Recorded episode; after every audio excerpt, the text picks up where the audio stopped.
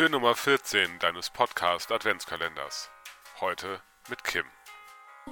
Hallo, hier ist die Kim. Ich wollte euch sagen, was die Mama letztes Jahr zu Weihnachten so schön gemacht hat. Die hatte nämlich diese Christbaumkugel hier, diese Gurke, hatte die gekauft, hat sie dann im Weihnachtsbaum gehängt, irgendwo rein, dass wir sie nicht sehen konnten.